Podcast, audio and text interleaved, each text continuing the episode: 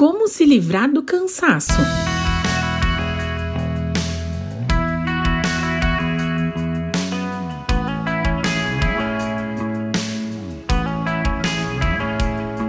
À meia-noite do dia 31 de dezembro de um ano que se finda, parece que um portal para uma outra dimensão vai se abrir e tudo se fará novo. Muita gente vive como se fosse isso que fosse acontecer, né? Um novo ano com tudo novo, como se ocorresse uma quebra e não houvesse uma continuidade de tudo que aconteceu anteriormente. Principalmente as coisas ruins, né? As promessas não cumpridas, as metas não realizadas, lembranças ruins, enfim. É, o que de fato acontece é que a rotina volta e traz com ela muitas das coisas que de fato deveriam ter ficado para trás. Maus hábitos, atitudes prejudiciais a você e aos outros, pecados, falta de comunhão com Deus, entre outras coisas.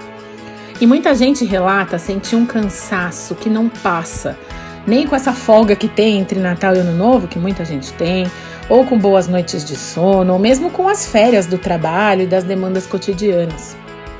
Isso pode acontecer entre ano, sai ano, mesmo do dia 31 de dezembro para o dia 1 de janeiro.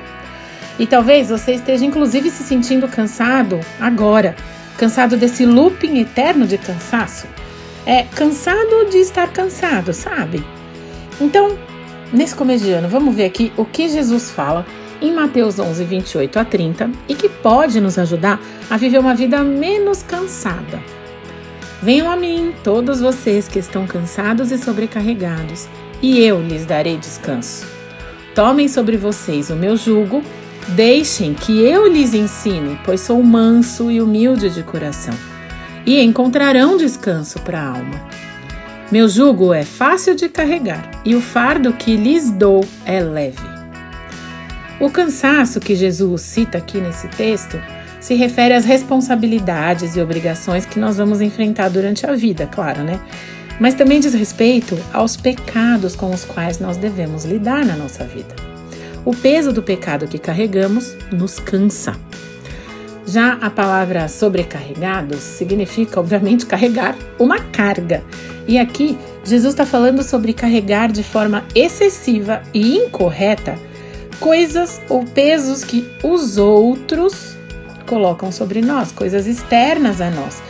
Uma vez que a carga é algo que vem de fora, que é colocado sobre algo, tipo um caminhão, por exemplo, ou sobre alguém, no caso, como se fosse uma imposição. Por exemplo, essa vida de tentar sempre corresponder às expectativas da sociedade de outras pessoas. O jugo é uma peça de madeira que prende dois bois pelo pescoço e os liga ao carro ou ao arado.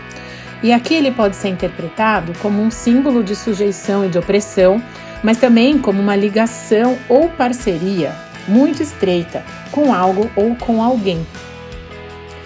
Portanto, ao aceitarmos o convite de Jesus e o seu chamamento, o vinde a mim, entregamos a Ele a nossa vida e declaramos nossa total confiança nele. Deixamos o nosso pecado para trás e caminhamos pela fé. Tomar o jugo de Jesus significa enfrentar os desafios que ele enfrentou também. Talvez não a crucificação, mas perseguição, zombaria, calúnia, ódio, indiferença, abandono, descrença. Mas também a ressurreição e uma vida eterna gloriosa ao lado do Pai. Carregar o pecado nos cansa, é verdade. Viver correndo atrás de uma plena satisfação nas coisas deste mundo também nos cansa. E o convite é: vinde a mim. Portanto, é aceitá-lo, e aceitá-lo é uma decisão que implica deixar de lado o erro, deixar de lado o pecado, deixar tudo isso para trás e ir até Jesus Cristo.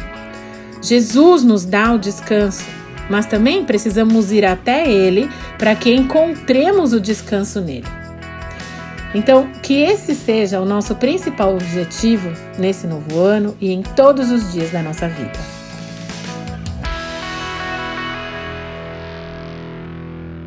Você ouviu o podcast da Igreja Evangélica Livre em Valinhos. Todos os dias, uma mensagem para abençoar a sua vida.